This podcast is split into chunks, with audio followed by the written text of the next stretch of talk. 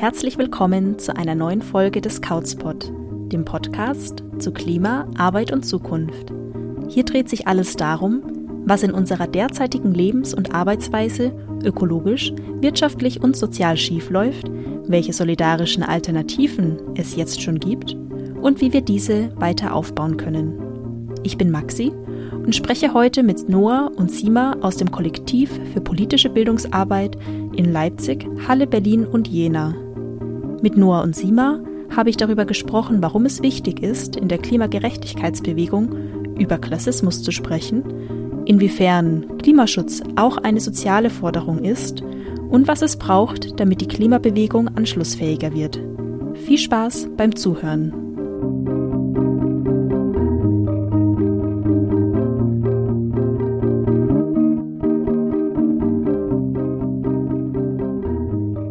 Hallo Noah, hallo Sima. Herzlich willkommen beim Couchpot. Ich freue mich total, dass wir heute unsere Aufnahme starten können, auch wenn wir nicht alle in denselben Städten sitzen. Könnt ihr am Anfang euch einmal kurz für unsere HörerInnen vorstellen? Ihr seid beide beim Kollektiv Bildung für utopischen Wandel aktiv und uns erzählen, was ihr da macht und wie das Kollektiv entstanden ist. Ja, hallo, danke für die Einladung. Schön hier zu sein. Ich bin Sima, ich verwende keine Pronomen. Und ja, ich bin von Anfang an mit dabei beim Kollektiv Bildung für utopischen Wandel oder auch BUWA-Kollektiv. Und das Ganze ist entstanden ähm, vor etwa zwei Jahren, als sich so ein paar freiberufliche BildungsreferentInnen gedacht haben, Bildungsarbeit macht Spaß, aber ist auch ganz schön prekär und wir wollen irgendwie zusammenschließen, um gemeinsam uns mehr abzusichern und voneinander zu profitieren und zu lernen. Und genau, so haben wir uns gegründet und arbeiten vorwiegend zu den Themen Antidiskriminierung und Klimagerechtigkeit. Und das eigentlich in ganz Europa, aber vor allen Dingen auch deutschsprachig. Ich bin Noah, ich benutze auch keine Pronomen, bin auch von Anfang an beim Buva-Kollektiv dabei. Genau, und vielleicht noch ergänzend zu dem, was Sima schon gesagt hat, ist es so, dass wir alles Mögliche zwischen zweistündigen Workshops, die eher so Grundlagen geben, und ähm, Seminaren, die bis zu einer Woche gehen, gestalten gemeinsam. Außerdem unterstützen wir uns einfach auch sonst viel gegenseitig in unserer Bildungsarbeit und machen zum Beispiel kollegiale Beratung untereinander und sind gerade dabei, unsere Website aufzubauen und all diese Dinge, die sonst noch so an Aufgaben anfallen. Ich lerne auch sehr viel im Kollektiv und es macht mir sehr viel Spaß. Ihr habt schon gesagt, ihr macht Workshops und Seminare. Wie kann ich mir denn eure politische Bildungsarbeit konkret vorstellen? Welche Vision leitet euch dabei und könnt ihr ein paar Eindrücke aus den Seminaren oder einem eurer Workshops teilen?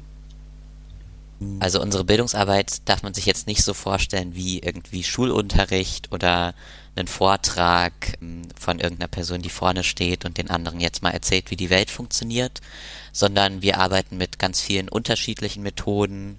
Uns geht es viel darum, dass Menschen sich eben auch gegenseitig austauschen und ihr Wissen einbringen können in unseren Workshops. Das heißt, wir arbeiten viel mit so Methoden der nonformalen Bildung. Das heißt, es geht darum, dass es eben ganz verschiedene Arten gibt, sich einzubringen. Wir machen zum Beispiel zwischendrin Dinge mit Theatermethoden oder persönlichem Austausch oder bringen irgendwie andere kreative Formate ein. Es geht auch ganz viel darum, eben einfach Menschen ins Gespräch zu bringen und auf die Bedürfnisse aus der Gruppe einzugehen. Da unser Wissen und das Wissen, was auch die Teilnehmenden, die zu uns kommen, zusammenzubringen, sodass alle davon was lernen können. Ansonsten liegt unser Fokus aktuell sehr stark auf einmal Klima und Klassismus und zum anderen auf Geschlecht und ähm, Feminismus und queeren Themen. Und das ist uns auch voll wichtig, von konkreten Beispielen und Projekten zu lernen, an Orte zu gehen, wo irgendwie Menschen zu diesen Themen aktiv arbeiten. Ja, eben auch da verschiedene Stimmen und gerade Perspektiven, die sonst eher an den Rand gedrängt werden und nicht so viel gehört werden, sichtbar zu machen.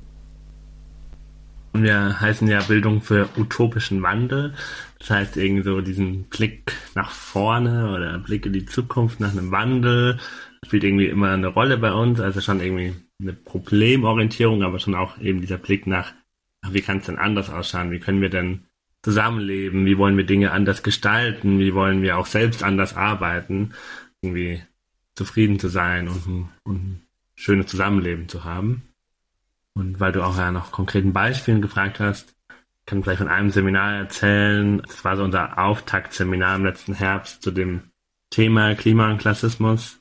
Da haben wir ein einwöchiges Seminar gehabt, ein englischsprachiges europäisches Seminar, Climate Beyond Classism, also irgendwie Klima und Klassismus zusammendenken. Und da kamen so 25 Leute aus ganz Europa zusammen, die irgendwie im Klimafokus schon viel gearbeitet haben, um sich mit dem Thema Klasse, soziale Ungerechtigkeit auseinanderzusetzen.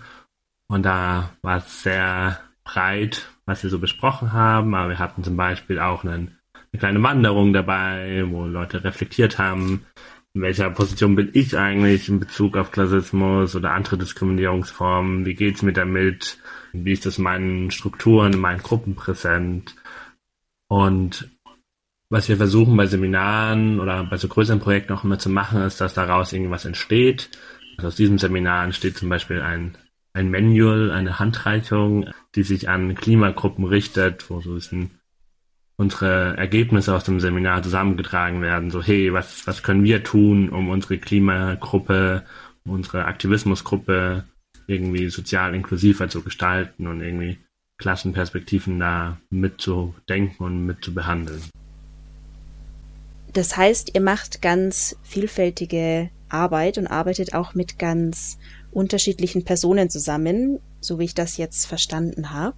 Vielleicht können wir am Anfang noch mal allgemein auch darauf eingehen, was euch motiviert, Bildungsarbeit zu machen und gerade auch eure Schwerpunktthemen zu setzen, einmal zu Klassismus und Klima und einmal zu Gender und queeren Themen und dadurch, dass wir jetzt in dieser Episode den Schwerpunkt auf Klassismus legen, vielleicht auch, was versteht ihr unter Klassismus oder mit welchem Verständnis arbeitet ihr denn?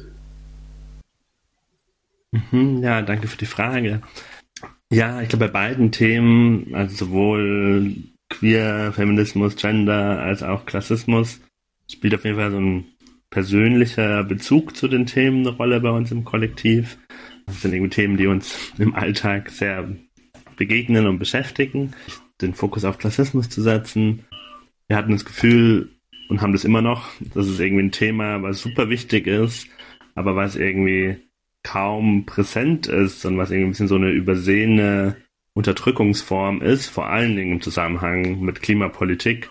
Und da kommt auch so eine Wut irgendwie von uns hoch, wo wir sagen so, hey, Klimapolitik, die gerade irgendwie aktuell präsent ist, ist irgendwie extrem sozial ungerecht und denkt irgendwie soziale Gerechtigkeit kaum mit.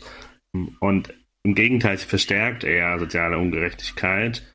Und so war es uns irgendwie voll wichtig, das Thema mal näher anzugehen. Und ich habe gerade von dem Seminar letztes Jahr erzählt. Als wir in der Vorbereitung gegoogelt haben, Klima und Klassismus oder Climate and Classism, haben wir irgendwie festgestellt, die ersten fünf Ergebnisse ist unser Seminar ähm, wo wir gemerkt haben, oh, es gibt irgendwie gerade auch wenig dazu, wo das irgendwie kam, so, hey, ich glaube, es wäre cool, wenn wir da mehr dazu zu machen. Ähm, und die Frage nach, was ist eigentlich ähm, Klassismus? Das ist eine sehr gute Frage. Also Klassismus kommt irgendwie von Klasse, soziale Klasse und ist eine Diskriminierung aufgrund dieser Klasse und das kann sein aufgrund von der Arbeitsstelle, von finanziellen Ressourcen, also wie viel Geld hat eine Person zur Verfügung, soziale Herkunft oder auch Bildungshintergrund. Also beispielsweise eine Diskriminierung von ArbeiterInnen oder von Kindern, von Nicht-AkademikerInnen. Und bei Klassismus ist es wie bei jeder anderen Form von Diskriminierung so, dass sie sich stark im individuellen Miteinander zeigen kann, aber dass es vor allem eine strukturelle Benachteiligung ist. Also dass es nicht nur was Zwischenmenschliches ist, sondern dass da irgendwie gesellschaftliche Strukturen da sind, die es Personen schwer machen, sich an der Gesellschaft genauso zu beteiligen wie andere. Als Beispiel können wir da vielleicht auf Bildung schauen, also Zugang zu, zu weiterführenden Schulen, zu Hochschulen. Es gibt viele spannende Statistiken und Zahlen. Werden wir eine mit, mit reinbringen hier. Wenn wir uns anschauen, Kinder von AkademikerInnen im Vergleich zu Kindern von Nicht-AkademikerInnen, also wo ein Elternteil mindestens studiert hat oder kein Elternteil studiert hat, sind es 74 Prozent der Kinder von AkademikerInnen in Deutschland, die ein Studium anfangen, während 21 Prozent der Kinder von Eltern, die keine AkademikerInnen sind, nur ein Studium anfangen. Und das zieht sich dann so von, von Studienabschluss zu Studienabschluss dass irgendwie einen Bachelorabschluss machen dann nur noch 15 Prozent im Vergleich zu 63 Prozent, einen Masterabschluss nur noch 8 Prozent im Vergleich zu 45 Prozent und eine Promotion nur noch 1 Prozent im Vergleich zu 10 Prozent. Also das sind irgendwie krasse Unterschiede in den Zahlen und das liegt natürlich nicht daran, dass irgendwie Kinder von Nicht-AkademikerInnen weniger klug sind, sondern dass da irgendwie strukturelle Benachteiligung da ist. Also schon bei der Entscheidung von GrundschullehrerInnen, ob irgendwie eine Schulempfehlung für Gymnasium oder Realschule ausgesprochen wird, bekommen Kinder von Nicht-AkademikerInnen-Eltern viel, viel seltener eine Schulempfehlung fürs Gymnasium. Und das sogar bei ähnlichen Noten. Und gleichzeitig haben Kinder von Eltern, die irgendwie weniger finanziellen Ressourcen haben, viel weniger Möglichkeiten, eine teure Nachhilfe in Anspruch zu nehmen oder müssen sich an der Hochschule ganz neu zurechtzufinden, ohne irgendwie auf die Erfahrung der Eltern zurückgreifen zu können oder brauchen Nebenjobs während dem Studium. Und so sieht man irgendwie, dass eine ganz starke strukturelle Komponente, wo die einzelne Person wenig für kann, sondern was einfach so eine Struktur in der Gesellschaft ist. Ja, und dann ist vielleicht noch wichtig, dass eben mit diesen unterschiedlichen Möglichkeiten Bildung zu erreichen auch ganz viel unterschiedliche Macht einhergeht. Im alten Bundestag, dafür habe ich jetzt die Zahlen, also vor der letzten Wahl, waren zum Beispiel ungefähr drei Viertel der Mitglieder hatten einen Hochschulabschluss, viele auch sogar eine Promotion und im Vergleich dazu ist es eben in der Gesamtbevölkerung nur ein knappes Viertel gewesen zu dem Zeitpunkt, wo man eben auch sieht, dass mit diesen unterschiedlichen Bildungschancen ganz unterschiedlicher Zugang zu Macht und auch der Möglichkeit, die Gesellschaft zu gestalten, einhergeht. Das ist noch so eine Sache.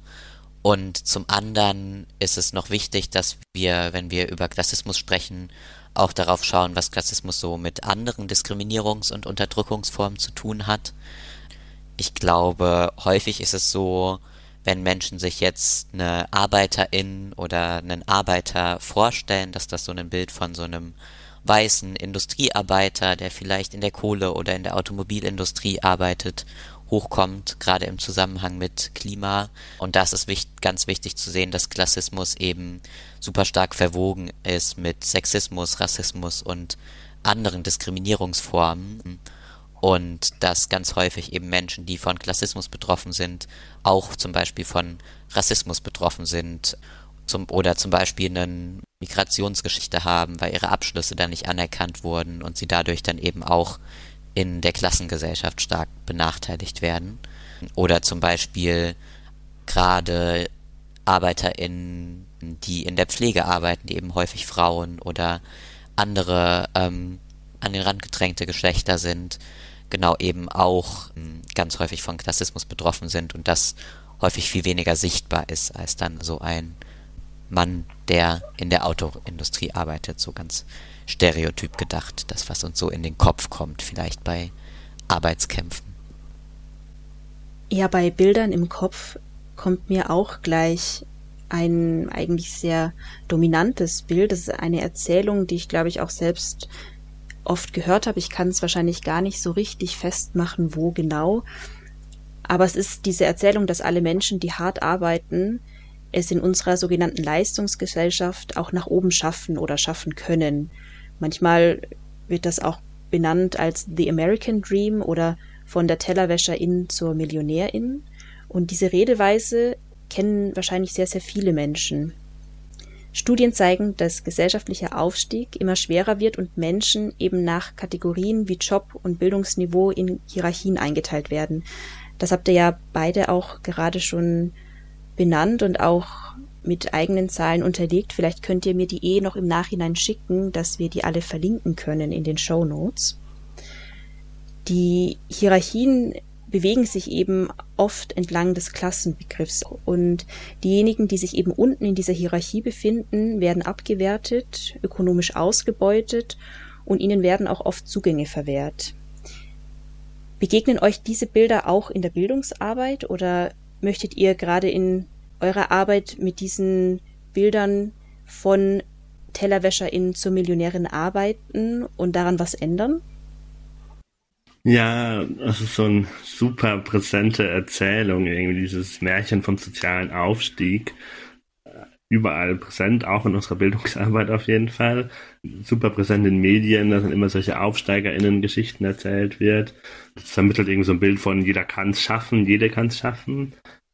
Ich finde gerade diesen Spruch von der Tellerwäscherin zur Millionärin spannend und ich glaube, ich würde da sogar aufs Gendern äh, verzichten, weil diese Geschichte vom Tellerwäscher zum Millionär auch für so eine Geschichte, die vor allen Dingen über, über Männer erzählt wird, über weiße Männer und gar nicht so mitgedacht wird, dass es eigentlich noch ganz andere Positionierungen auch gibt.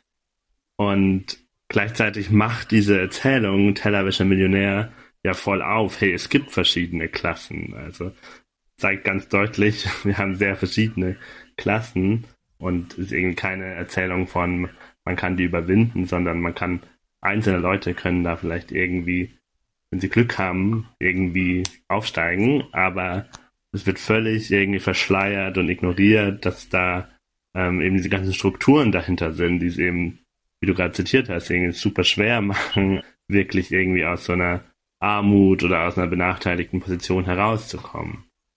Und das ist was, was auf jeden Fall fast immer kommt in unserer Bildungsarbeit, so dieser Gedanke von, naja, wenn man sich nur anstrengt, dann, dann schafft man das schon so. Das heißt, da, da versuchen wir voll anzusetzen, irgendwie auf diese ganzen Strukturen hinzuweisen, zu sagen, hey, das ist keine individuelle Situation, in der Menschen da sind, sondern das ist was Strukturelles.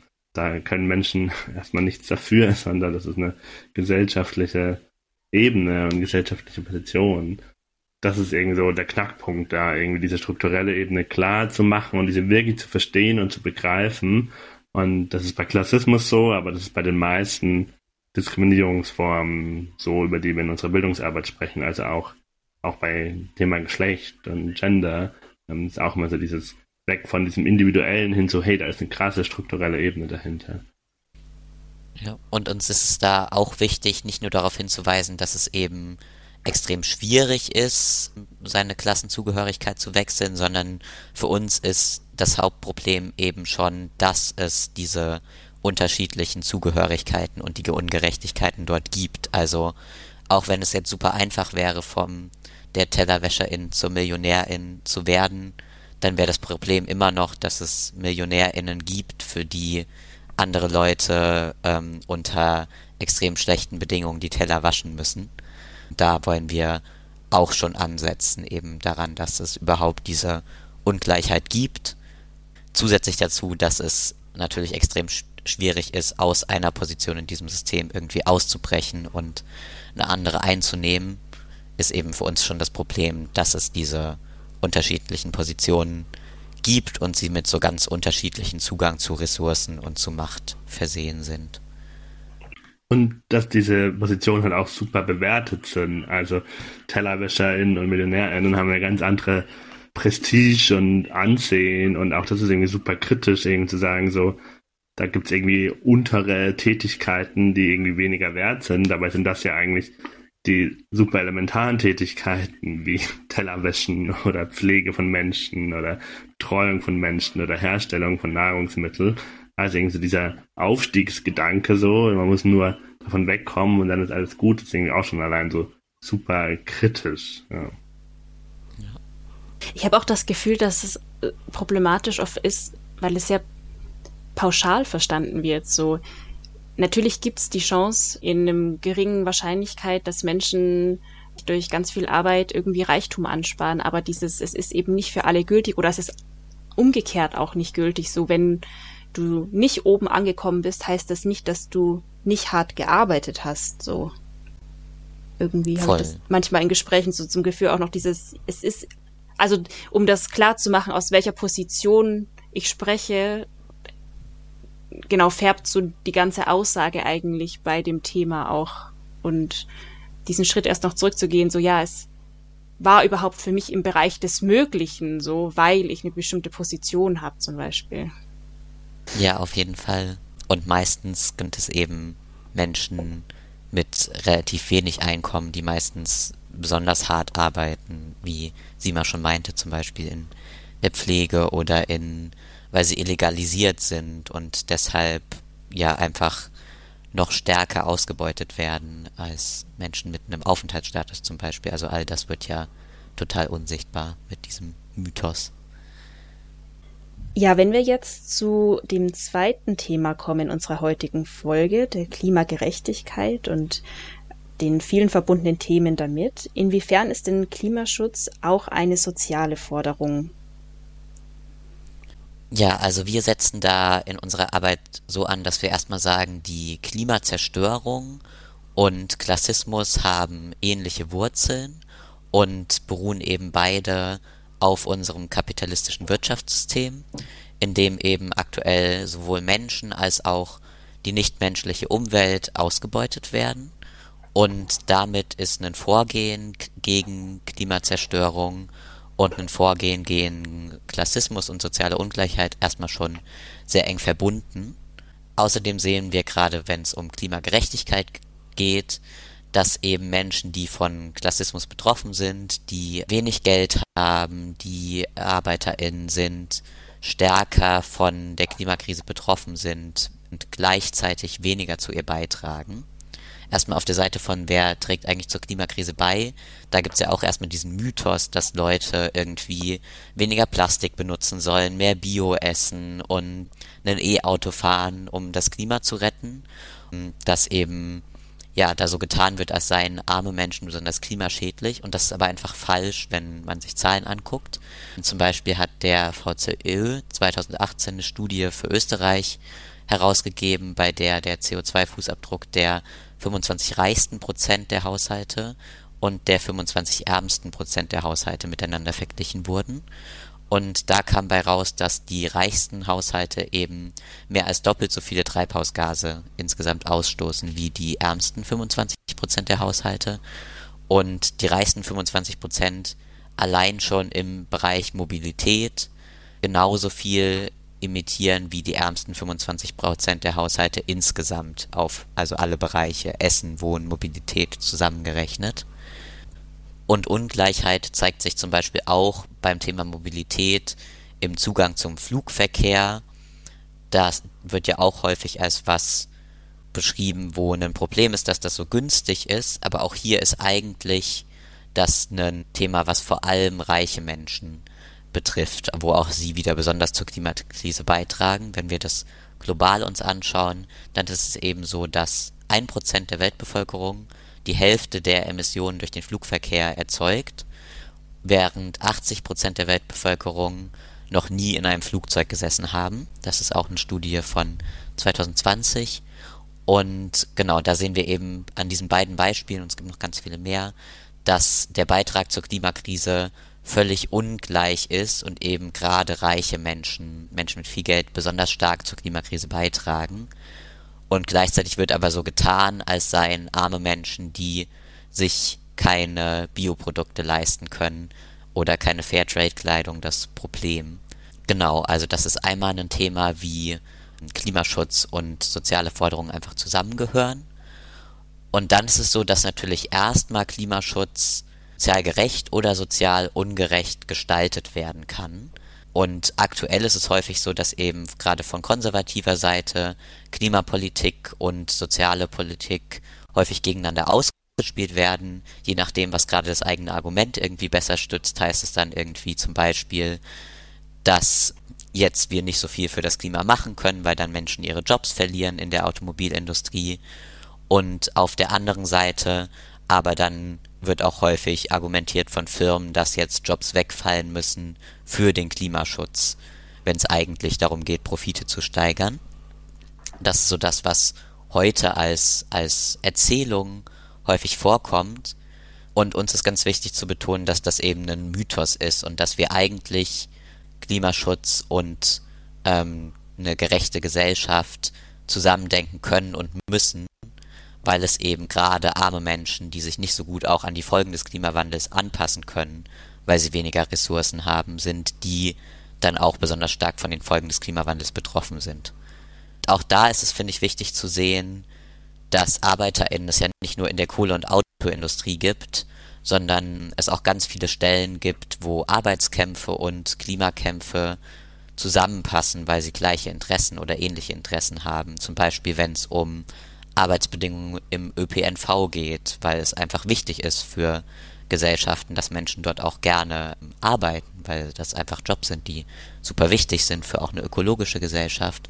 Oder zum Beispiel auch im Gesundheitssektor, weil sich eben der Klimawandel und heißere Temperaturen auch zum Beispiel auf Krankheit aus, weil es dann mehr Menschen gibt, die Herzinfarkte haben, alte Menschen mehr Pflege brauchen. Also da gibt es ganz viele Beispiele, wo es eben auch einfach Überschneidungen gibt und die Klimabewegung und ähm, ArbeiterInnenbewegung noch stärker zusammengedacht werden können, weil sie ähnliche Interessen haben. Ich kann da vielleicht noch kurz ein Beispiel aus meiner, aus meinem Umfeld zu erzählen. Ich komme aus einer, aus einer Arbeiterinnenfamilie, also die meisten Leute aus meiner Familie arbeiten entweder in der Pflege oder sind IndustriearbeiterInnen, vor allen Dingen in der Automobilzulieferindustrie. Und wenn ich in meiner Familie über, über Klima spreche, ist da auf jeden Fall voll so eine Sorge von, hey, unsere Arbeitsplätze werden irgendwie abgeschafft, wenn wir irgendwie eine, eine Transformation in der Mobilität wollen. Und gleichzeitig aber schon auch so ein Bewusstsein von, okay, es muss irgendwas passieren, aber so die Sorge, dass es, dass es sie persönlich ganz, ganz stark trifft und sie ihre Arbeitsplätze verlieren. Und dann aber zum Beispiel in meiner Familie, in einer größeren Familie, sind die meisten Leute noch nie geflogen. Also gehören zu diesen 80 Prozent der Weltbevölkerung und tragen irgendwie weniger bei und fühlen sich aber voll als so ein, hey, ähm, eure Arbeitsplätze sind die bösen Arbeitsplätze und euer Verhalten, weil ihr im ländlichen Raum wohnt und mit eurem Auto zum Arbeit äh, fahren müsst, ist das Schädliche. Also voll so ein, ja, voll so eine Verantwortung auf, auf die Leute, die am wenigsten dazu beigetragen haben, aber mit am stärksten davon betroffen sind. So. Ja, vielleicht kann ich da gerade auch nochmal ganz gut anschließen, weil meine Familie eben relativ wenig von Klassismus betroffen sind oder zumindest große Teile meiner Familie. Und es da zum Beispiel so war, als im letzten Jahr Cem Özdemir irgendwann darüber gesprochen hat, dass Essen mehr wertgeschätzt werden sollte und deshalb es wichtig wäre, Lebensmittelpreise vielleicht höher zu machen für das Klima, das in manchen Teilen meiner Familie irgendwie auf Zustimmung gestoßen ist, weil sie sich irgendwie als ökologisch verstehen und ich dann dort erklären musste, dass es extrem sozial ungerecht ist, wenn jetzt gerade Lebensmittel teurer werden, weil das eben gar nicht die Menschen trifft, die dann eigentlich am wenigsten zur Klimakrise beitragen. Und da war auf jeden Fall ein sehr fehlendes Wissen über die sozialen Aspekte von Klimapolitik. Ja, bei Klimapolitik geht es auch ja dann oft Klimagerechtigkeit, Klimagerechtigkeitsbewegungen die ja wirklich auch in den letzten Jahren sehr aktiv waren, teilweise auch wirklich Forderungen vorangebracht haben. Und inwiefern ist denn diese Klimabewegung in euren Augen anschlussfähig für Menschen, die jetzt zum Beispiel keine finanzielle Grundsicherung durch ihre Familien haben oder die eben nicht an der Uni studieren? Ich glaube, das ist erstmal ganz wichtig zu klären, wen wir unter der Klimabewegung jetzt verstehen, weil es die ja global an ganz verschiedenen Orten und mit ganz verschiedenen Schwerpunkten gibt. Und gerade die Klimagerechtigkeitsbewegung ist ganz stark aus einer Umweltgerechtigkeitsbewegung, die vor allem getragen wurde von Menschen, die wenig Geld hatten, stark von Klassismus und auch von Rassismus betroffen waren. Und genau die, diese Umweltgerechtigkeitsbewegung ist eben in den 70ern, 80ern in den USA entstanden, als erste bürgerliche Umweltbewegung sich gegen Mülldeponien in ihren Stadtvierteln eingesetzt haben, die dann aber von PolitikerInnen statt über einen anderen Umgang mit Müll nachzudenken, grundsätzlich einfach verlegt wurden in Viertel mit hohen Anteilen schwarzer und ärmerer Bevölkerung und daraus sind eben starke Proteste und die Umweltgerechtigkeitsbewegung entstanden. Und auch heute gibt's ja ganz viele Akteure in der Klimagerechtigkeitsbewegung, die eben Klima mit Gerechtigkeitsfragen, ob es jetzt um Klasse oder um Rassismus oder um Geschlecht geht, verbinden. Und wir finden es erstmal wichtig, die sichtbar zu machen und dabei aber auch zu sehen, dass dieser Fokus auf Klima als weltweites Problem, was irgendwie auch häufig so erzählt wird, dass es alle Menschen gleich trifft und dass wir da jetzt zusammen gegen vorgehen müssen, schon ein Stück weit klassistisch ist, weil er eben ausblendet, dass arme Menschen stärker betroffen sind und dass arme Menschen häufig schon ganz konkret von Umweltzerstörung im Kleinen, die jetzt nicht unbedingt unter diesem großen Begriff Klimawandel fallen muss, betroffen sind und sich vielleicht erstmal da gehen werden müssen, bevor sie auf so einer abstrakten Ebene die Ressourcen haben, jetzt nur einen ähm, Klimaschutz zu fordern. Da geht es dann zum Beispiel um so Fragen wie, wer bekommt die Abgase der Autobahn am stärksten zu spüren und wer wohnt nah am Waldrand mit schöner Luft und wenig Fabriken in der Nähe, wo werden Industrieabwässer hingeleitet und so weiter. Deshalb ist es, glaube ich, wichtig für die Klimabewegung zu sehen, dass da Leerstellen sind, wenn wir uns nur auf Klima und nicht auf lokale Kämpfe um eine intakte Umwelt fokussieren. Gerade in Deutschland und Europa ist die Klimabewegung eben häufig sehr akademisch und weiß. Und da sehen wir aber auch, dass es viele Initiativen gibt von Personen, die von mehrfacher Diskriminierung betroffen sind, die das kritisieren und da eingreifen, aber sich halt manchmal auch zurückziehen, weil sie sich dort nicht wohl fühlen. Und genau über die Gründe sprechen wir auch in unseren Workshops sehr viel. Zu dem, was Noah gerade gesagt hat mit Umweltgerechtigkeit und Klimagerechtigkeit, ist mir auch noch ein Beispiel eingefallen. Ich bin ja gerade hier in Leipzig. Der Leipziger Flughafen soll ausgebaut werden, ähm, wie einer von vielen. Und da gibt's halt seit Jahrzehnten gibt's da Proteste gegen den Flughafen von den AnwohnerInnen, die da irgendwie in der Anflugschneise wohnen und irgendwie sehr stark dagegen protestieren und viele BürgerInnenbewegungen gegründet haben und vor Dingen gegen den, ja, gegen den Lärmschutz und Gesundheitsaspekt von diesem Flughafen protestieren. Und ich habe dann in den letzten Jahren von der Klimagerechtigkeitsbewegung oft eher so einen skeptischen Blick beobachtet, von so, ah ja, die kümmern sich um Lärm und Gesundheit, aber nicht ums Klima. Und das fand ich irgendwie super kritisch, irgendwie so, so einen skeptischen Blick. Und da hat sich jetzt in den letzten zwei, drei Jahren auch voll was getan und irgendwie die Leipziger Klimagerechtigkeitsbewegung ähm, arbeitet da jetzt irgendwie stark zusammen. Es gibt ein gemeinsames Aktionsbündnis und irgendwie so diese Kämpfe werden zusammengeführt jetzt, man sagt, die, die hängen auch stark miteinander zusammen. Und ich glaube, das ist irgendwie so ein, so ein, ja, ein zentraler Punkt, der irgendwie relevant ist für Klimagruppen auch, so welche, welche Bündnisse gibt es, irgendwie arbeitet die Klimabewegung irgendwie mit den lokalen Menschen zusammen, ähm, gibt es eine reine Fokussierung auf die globale Klimakrise oder werden irgendwie lokale Umweltprobleme mitbedacht. Und auch wenn wir beim Thema Bündnisse sind, so ähm, arbeiten, arbeitet die Klimabewegung auch mit irgendwie ArbeiterInnen, Organisationen, mit Gewerkschaften zusammen oder mit Menschen, die irgendwie in der, in der Kohle arbeiten oder in der Autoindustrie oder werden die eher so als Feinde gesehen, als irgendwie Menschen, die in dem klimaschädlichen Bereich arbeiten. So. Wenn wir noch weiter irgendwie gehen in die Frage von die Anschlussfähigkeit ist irgendwie die Klimagerechtigkeitsbewegung. Ein, ein Mittel oder eine Methode der Klimagerechtigkeitsbewegung in den letzten Jahren, vor allem im deutschsprachigen Raum, waren ja viel so Aktionen zivilen Ungehorsams, also Aktionen, die sich irgendwie am Rande der Legalität bewegen, wo aber irgendwie ganz klar begründet wird, so hey, unsere Situation ist so kritisch, müssen zu solchen Maßnahmen greifen. ich glaube, die können auch super sinnvoll und weitgreifend sein. Und gleichzeitig natürlich die Frage, wer, wer kann sich das leisten, da irgendwie teilzunehmen und dann im Zweifel am Montag nicht auf der Arbeit zu erscheinen oder Bußgelder zu bezahlen oder überhaupt einen Eintrag im Führungszeugnis zu haben oder wer ist stärker staatlicher Gewalt, staatlicher Polizeigewalt ausgesetzt. Also da sind irgendwie schon so Fragen, wo man irgendwie so Klassenunterschiede voll stark mitdenken kann und muss. Ähm, aber auch, wenn man mehr so in die Organisation von Klimagruppen schaut, so, wann findet das Plenum überhaupt statt? An welchen Orten gibt es eine Kinderbetreuung? Wie schauen so, so Pläne aus mit Sprache und Strukturen, die man erstmal erlernen muss? So, wie akademisch ist das? Auch, auch bei Bildungsveranstaltungen zu dem Thema, irgendwie auf einem Klimacamp oder so, wie formal akademisch ist das, wie sehr wird auch Erfahrungswissen gehört und solche Sachen gleichzeitig, ich glaube, das hat mir vorhin schon so ein bisschen so dieses, ja, Shaming oder irgendwie so, sichtbar machen von, hey, da gibt es irgendwie Menschen, die essen nicht vegan, die kaufen sich keine faire Kleidung oder faire Lebensmittel oder die benutzen ein Auto, um zur Arbeit zu kommen. Also irgendwie so dieses Shaming für vermeintlich unökologisches Verhalten, wo aber irgendwie vergessen so, hey, das sind Strukturen dahinter. Faires Essen ist nun mal sehr viel teurer, da braucht man das Geld.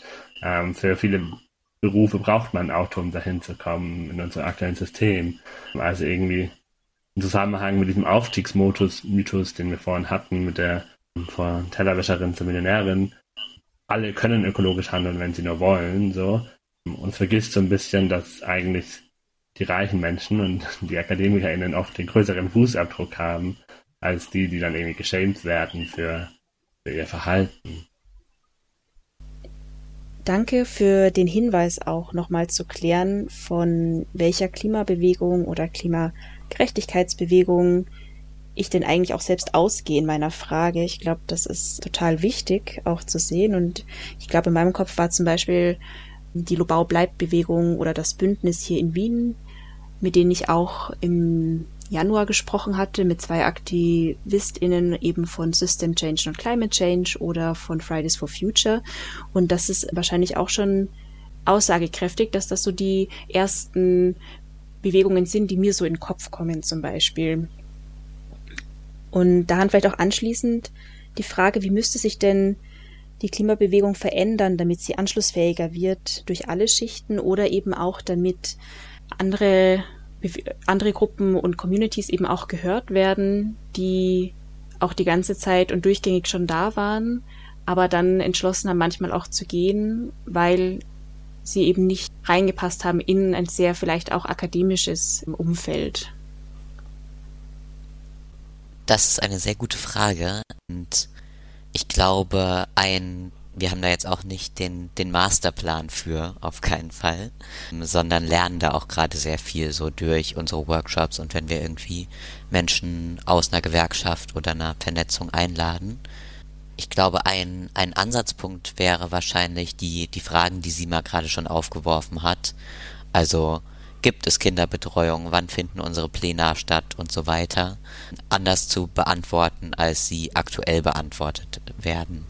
Also zum Beispiel auf so einer ganz praktischen Ebene Plenarzeiten an die Bedürfnisse von arbeitenden und pflegenden Menschen anzupassen, vielfältiges Engagement zu ermöglichen, das ineinander greifen kann, also neben zivilen Ungehorsamsaktionen auch Formen zu haben, die mit weniger Gefahr von Repressionen oder ähm, Festnahme einhergehen, Engagement möglich zu machen, das auch von zu Hause möglich ist, wo vielleicht zu pflegende Angehörige oder Kinder sind, und dann eben die lokalen Probleme mitzudenken.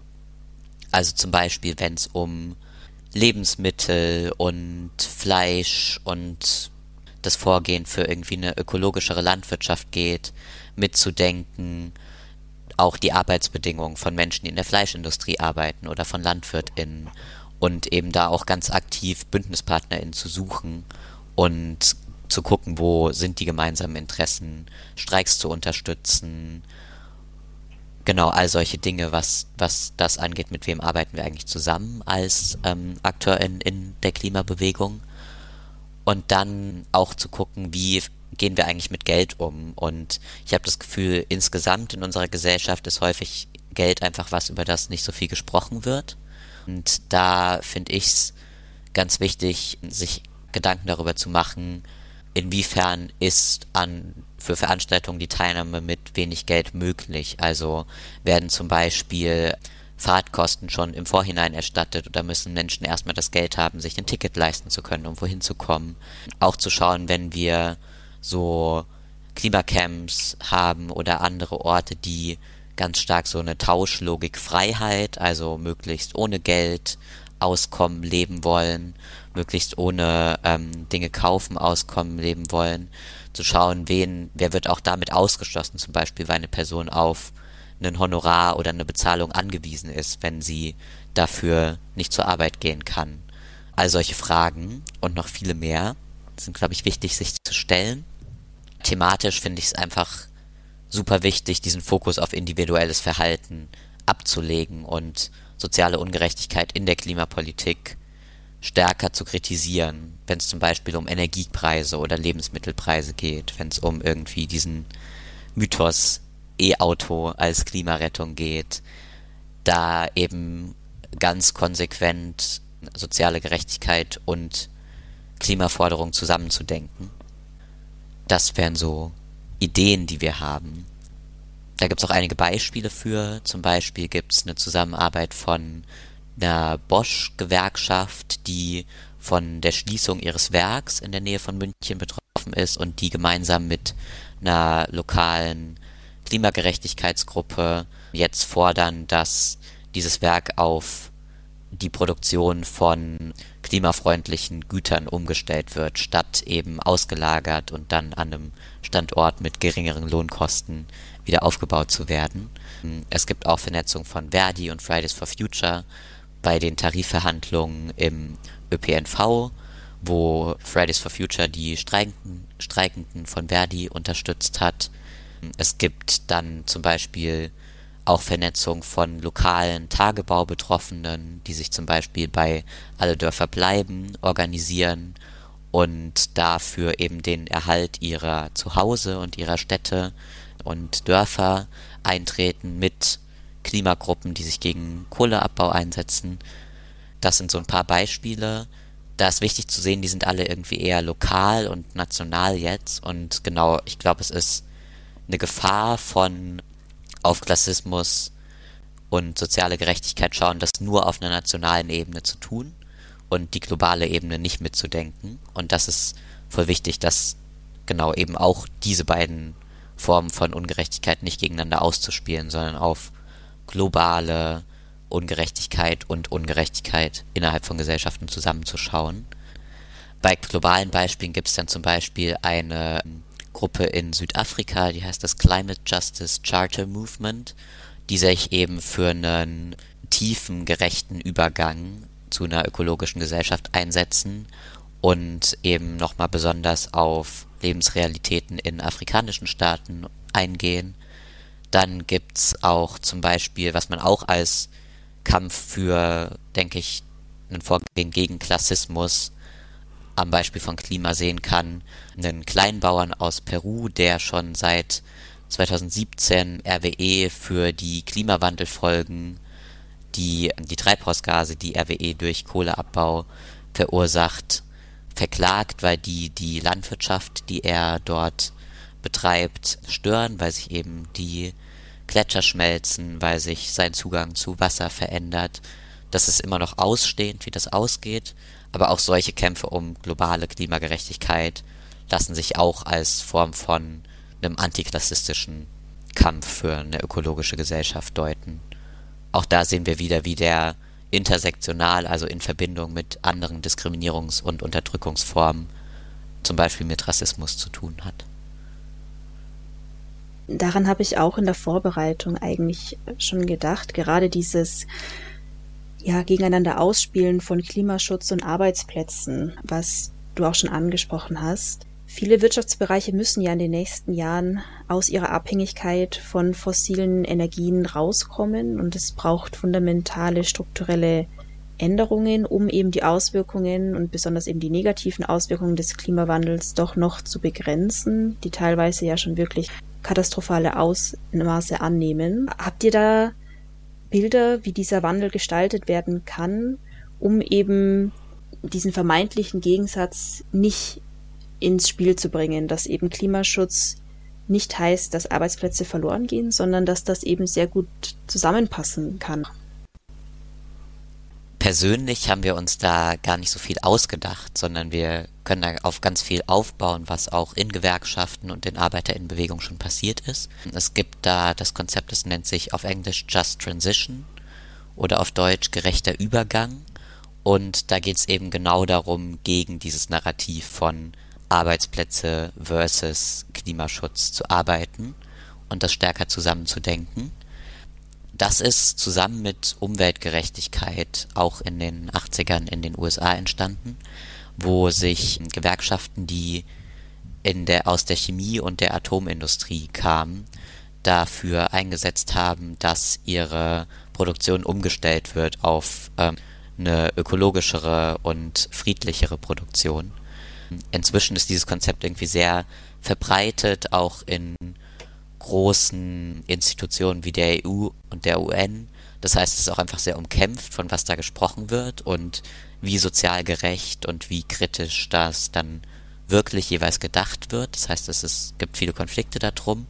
Aber es gibt eben einige Gruppen, die das sehr kritisch und mit sehr, sehr coolen Forderungen füllen, wo es dann zum einen darum geht, die Kosten und die Chancen von so einem Übergang zu einer ökologischen Gesellschaft gerecht zu verteilen, also ArbeiterInnen an der Entscheidungsfindung zu beteiligen, Ausgleich zu schaffen, ganz genau finanziell gedacht für Menschen, die ihre Jobs verlieren, ihnen die Möglichkeit zu geben, neue Fähigkeiten zu erlernen, damit sie in anderen Bereichen arbeiten können und auch auf so einer größeren Gesellschaftsebene zu schauen, was passiert zum Beispiel mit dem Land, nachdem der Kohleabbau wo geendet hat, können Menschen, die da lokal leben und davon betroffen waren, mitentscheiden, was dort entstehen soll. Dann auch einfach auf gesellschaftlicher Ebene umzuverteilen, durch Vermögenssteuern einführen, Energiepreise und Lebensmittelpreise eben gering zu halten und stattdessen Steuern einzuführen, die besonders eben Industrie, die besonders schädlich ist und besonders reiche Menschen treffen und eben nicht die, die sowieso schon besonders stark von sozialer Ungleichheit betroffen sind. Da gibt's ganz, ganz viele Ansätze. Zum Beispiel auch ein CO2-Preis ist da eine Möglichkeit, der ja auch so gestaltet werden kann, dass das ganze Geld, was dadurch eingenommen wird, dann so umverteilt wird, dass es eben bei ärmeren Menschen am Ende landet was funktioniert, weil wir, wie wir vorhin ja schon gesehen haben, es aktuell eben so ist, dass reiche Leute besonders viel CO2 ausstoßen. Genau, da gibt es ganz viele spannende Ansätze, auch zum Beispiel in der Landwirtschaft Subventionen so umzustellen, dass sie kleine Landwirte stärken und biologischen Anbau ihnen überhaupt auch ermöglichen. Das sind so ein paar Beispiele für Ansätze, die es da gibt. Und genau, es gibt noch ganz, ganz viel mehr. Und wenn man da so ein bisschen sich in die Positionen von verschiedenen Gewerkschaften und Gruppen zum Thema Just Transition einliest, dann findet man da ganz schön viele spannende Dinge. Was auch wichtig ist, weil wir ja vorhin meinten, dass wir zu Klima und Klassismus so super wenig gefunden haben. Das heißt jetzt nicht, dass dazu vorher einfach noch gar nicht gearbeitet wurde, sondern dass auch einfach so Arbeiter in Bewegung teilweise andere Begriffe verwendet haben als dann Klima oder Klassismus, sondern auch eben über diesen Just Transition Begriff schon voll viel gemacht wurde. Um auch nochmal an den Anfang unserer Episoden anzuknüpfen, habe ich den Eindruck, dass Klassismus vor allem auch so wirkmächtig ist, weil er für viele Menschen, gerade aus der Mittelklasse, sehr unsichtbar ist. Das heißt, für Menschen wie mich zum Beispiel, die sich über Geld immer sehr wenig oder keine Gedanken machen mussten und müssten und auch beim Einkaufen zum Beispiel nicht auf die Preise achten müssen. Und dabei habe ich mich gefragt, wie geht ihr denn im Team mit Klassenprivilegien und Klassenunterschieden um, wenn ihr diese Themen behandelt und dazu auch Bildungsarbeit macht? Mhm. Super spannend. Mussten wir, glaube ich, auch sehr lernen oder sind immer noch im Lernprozess davon. Ich glaube, erstmal habe ich vorhin schon gesagt, so, das Kollektiv hat sich ja auch gegründet aus einem Gedanke von, hey, Bildungsarbeit ist super prekär und das ist irgendwie für uns nur möglich, wenn wir uns da irgendwie zusammenschließen und da irgendwie solidarisch miteinander sind und uns gegenseitig unterstützen. Und trotzdem, wenn wir irgendwie so an unsere Gründungsphase denken, war Geld auf jeden Fall ein super präsentes Thema, über das wir sehr viel gesprochen haben. So und irgendwie, wie verteilen wir Geld innerhalb vom Kollektiv und nach welchen Kriterien und so weiter. Da haben wir immer gemerkt, wir haben alle sehr unterschiedliche Erfahrungen mit dem Thema Geld gemacht. Einige von uns kommen aus ArbeiterInnenfamilien und sind ErstakademikerInnen und haben da irgendwie durchaus Erfahrungen mit Geldknappheit, auch was es bedeutet, im Studium nicht auf Erfahrungen und Wissen von der Familie zurückgreifen zu können, also irgendwie Erfahrungen mit Klassismus. Andere haben die Erfahrung so nicht gemacht und trotzdem war es uns alle wichtig, irgendwie so eine solidarische Verteilung von Geld zu haben. Das heißt, wir verteilen jetzt Geld innerhalb unseres Kollektivs, das durch Aufträge reinkommt, nicht nach geleisteter Arbeit oder nach Stunden oder so, sondern wir versuchen es bedürfnisorientiert zu verteilen und haben so alle paar Monate Runden, Pläne, wo wir uns überlegen, was sind gerade meine Bedürfnisse für die nächsten Monate, was, was brauche ich an Geld aus dem Kollektiv, unabhängig davon, wie viel Arbeit ich jetzt irgendwie in, ins Team, in die Arbeit einstecke. Da haben wir auf jeden Fall gemerkt, dass es sehr emotional sein kann, über Geld zu sprechen ist und super schwierig ist und auch schwierig für oder unterschiedlich schwierig für unterschiedliche Menschen bei uns im, im Kollektiv waren. Das ist schon so ein Thema ist, was irgendwie auch schambehaftet ist oder irgendwie negative Erfahrungen triggern kann oder halt einfach irgendwie existenzielle Sorgen beinhaltet. Und es ist irgendwie war ein sehr leichter Prozess, den wir irgendwie ähm, dadurch gemacht haben, wo wir oder wahrscheinlich immer noch durchmachen, wo wir lernen mussten, auch über Geld zu sprechen und über Emotionen zu Geld zu sprechen ähm, und da einen Umgang zu finden. Und das den wir jetzt irgendwie auch in unserer Bildungsarbeit irgendwie wiederholen wollen und dann irgendwie auch teilen wollen gerade so dieser Gedanke von solidarischer Umverteilung, solidarischer Verteilung, hatte ich zum Beispiel als, als Person, die im Team jetzt eher von Klassismus betroffen ist, auch erstmal Bedenken, auch irgendwie Angst hatte von, okay, wenn das jetzt irgendwie alle paar Monate nach Bedürfnissen neu behandelt wird, wie, wie sicher kann ich dann planen, wie stabil sind meine Finanzen, also auch so eine, ja, so eine Finanzangst durch von einem Modell, was mir eigentlich helfen soll. So, auch das musste ich erstmal irgendwie lernen, da irgendwie umzugehen und irgendwie zu, merken, okay, das kann funktionieren. Das solidarisch heißt wirklich auch mehr Sicherheit, was irgendwie zeigt, so, hey, Bilder von Finanzen und Umgang damit sind auch super präsent bei uns und daraus wollen wir irgendwie lernen und das irgendwie in unsere Bildungsarbeit auch stärker mit einbringen. Arbeitet ihr dann auch konkret mit Gewerkschaften oder anderen Gruppen zusammen, die von Klassismus betroffen sind oder da nochmal eine andere Perspektive haben? Mhm. Wir arbeiten noch nicht allzu lange zu dem Thema Klassismus, jetzt so ein knappes Dreivierteljahr, Jahr. Das, bisher gab es ja so lose Vernetzungen in der Szene und da stärker auch mit irgendwie eher Arbeiter in Projekte von irgendwie so ErstakademikerInnen und weniger mit irgendwie Gewerkschaften was ja voll ein Problem und eine Lehrstelle ist bei uns. Kleinen haben wir es auf jeden Fall schon versucht und gemacht. Also bei diesem Seminar, von dem ich jetzt schon mehrmals erzählt habe, hatten wir zum Beispiel Leute von dieser Initiative Klimaschutz und Klassenkampf, von der Noah erzählt hatte, mit dem Boschwerk in München eingeladen. Die haben von ihren Erfahrungen berichtet. Sonst waren es jetzt eher kleinere Workshops im Kontext von der Klimabewegung, wo wir irgendwie interveniert haben da haben wir bisher auch jetzt eher so unsere Rolle gesehen, aus unseren Erfahrungen und unseren Tätigkeitsfeldern, dass wir eher die Klimabewegung sensibilisieren, durch Einladen und Themen einbringen und jetzt nicht irgendwie Klimaaufklärungsarbeit in, im ArbeiterInnen-Kontext machen.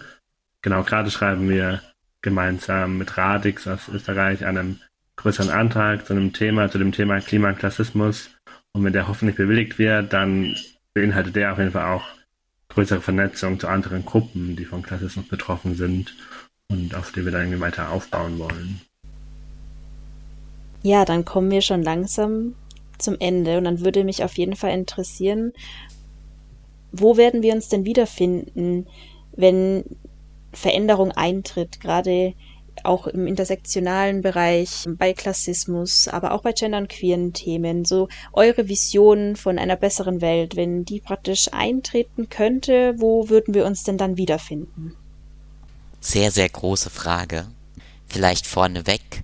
Wir haben ja auch Utopie in unserem Namen stehen und uns geht's aber gar nicht so viel darum, eine feste Utopie vorzugeben, bei der wir am Ende landen wollen, sondern uns geht's mehr darum, gemeinsam zu überlegen in unseren Workshops, wie sehen denn unsere Utopien aus, was ist uns wichtig, wo haben andere Leute aber auch vielleicht eine ganz andere Perspektive auf Utopien. Trotzdem gibt's natürlich einige Dinge, die uns irgendwie wichtig sind und die wir gerne in unsere Utopien einbringen würden.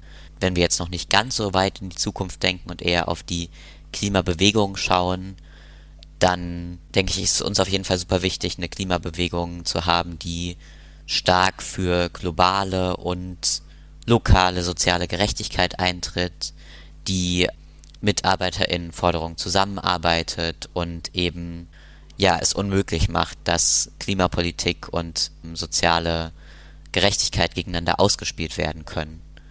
Das ist uns vielleicht auf so einer Bewegungsebene erstmal wichtig und immer vielleicht magst du mich noch ein bisschen zu den gesellschaftlichen Visionen ergänzen.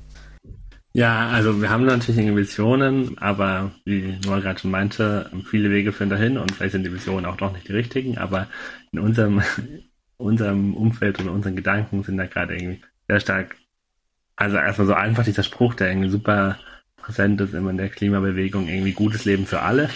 Also irgendwie Menschen, egal welcher Herkunft, haben ähnliche Chancen und Möglichkeiten, ihr Leben nach ihren Wünschen zu gestalten, so.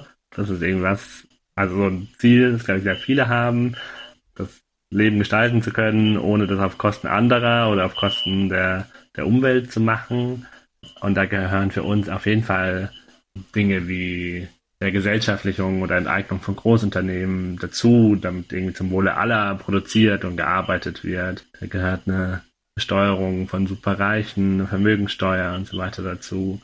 Da gehört für uns aber auch so eine sogenannte Demokratisierung auf einer lokaleren Ebene dazu. Also zum Beispiel von Ernährungsräten, zum Beispiel, die irgendwie auf einer kommunalen Ebene Menschen zusammenbringen, die, die schauen, okay, wie möchten wir Ernährung in unserer Kommune, in unserer Stadt gestalten? Ähm, wie werden zum Beispiel Kitas mit Essen versorgt oder was gibt es für Möglichkeiten auch in der Stadt oder direkt in der Kommune gutes Essen für alle anzubauen? Wie kann es irgendwie auch solidarisch sein? Also solche Demokratisierungsprozesse sehen wir da irgendwie auch voll als einen zentralen Faktor. Und das Ganze muss aber ja voll einhergehen mit einer Reduzierung von Emissionen und Umweltbelastung, damit irgendwie dieses 1,5 Grad Ziel, das irgendwie super relevant ist, irgendwie erreicht werden kann. Und da gibt's ganz, ganz viele Ideen, von denen wir auch noch voll viel lernen können und wollen, gerade auch irgendwie von Menschen, die an den Rand gedrängt werden oder Gruppen, die an den Rand gedrängt werden, Gruppen im globalen Süden, die wir jetzt gar nicht alle aufzählen können. Ich glaube, unser, unser Weg ist so, da gemeinsam Wege zu so einem Wandel zu finden und gemeinsam da Utopien zu spinnen, die dann auch runtergebrochen werden können. So, hey, was, was hindert uns gerade daran, die umzusetzen und wie können wir sie real werden lassen? Ja, mit diesen Bildern und Fragen im Kopf sind wir am Ende unserer Folge. Gibt es denn noch ein Thema, das wir nicht angeschnitten haben und das ihr gerne noch ansprechen möchtet? Unsere Arbeit ist auf jeden Fall dafür da, dass wir weiter zu dem Thema Klasse, Klassismus und Klima sprechen und da gerne irgendwie in jede lokale Umweltgruppe gehen, sei es online oder Präsenz und da irgendwie gemeinsam weiter Utopien spinnen und daran arbeiten aber vor allen Dingen auch Werbung irgendwie für, für das Thema und sich weiter damit auseinanderzusetzen und irgendwie sehen, hey, das ist irgendwie ein zentrales Thema und nicht irgendwie ein weiterer Ismus, der jetzt irgendwie präsent ist in der Klimabewegung, sondern irgendwie ja, ein sehr wichtiges Thema und da gibt es einfach gute Lektüre, die wir auch empfehlen können, die wir auch in die Show Notes können. Wir haben irgendwie Solidarisch gegen Klassismus, das ist ein Sammelband von Francis Sieg und Birgitte Teisel wo es ganz viel um Klassismus im deutschsprachigen Raum geht. Ich glaube, Noah, du hast auch noch ein paar Empfehlungen. Ja, genau. Erstmal nochmal der Hinweis, dass es ganz viel zu zum gerechten Übergang aus ganz verschiedenen Arbeiterinnen-Initiativen selbst gibt. Und dann gibt es noch ein Buch, was ich ganz gut finde, das heißt Working Class Environmentalism. Ist leider nur auf Englisch verfügbar bisher. Von Karen Bell. Da geht es auch ganz viel nochmal um die Geschichte der Umweltgerechtigkeitsbewegung und darum auch auf einer ganz praktischen Ebene, wie sich eigentlich Arbeiterinnen-Interessen und Interessen von armen Menschen und Umweltthemen zusammendenken lassen und mehr sich gegenseitig stärken können. Vielen, vielen Dank an euch beide, dass wir dieses Interview führen konnten, dass ihr eure Perspektiven geteilt habt und auch nochmal Denkanstöße mitgebracht habt, die ich auf jeden Fall mitnehme. Ich hoffe auch für alle Hörerinnen und Hörer. Ich wünsche euch alles Gute für die Arbeit und bin ganz gespannt, wie es bei euch weitergeht. Vielen, vielen Dank, dass wir hier sein durften. Ich fand es auch super spannend, dass wir uns mit dir über das Thema unterhalten konnten und nehmen auch auf jeden Fall viel mit aus dem Gespräch. Ja, auch danke von mir und euch auch alles Gute mit eurem Podcast-Projekt. Bis bald hoffentlich.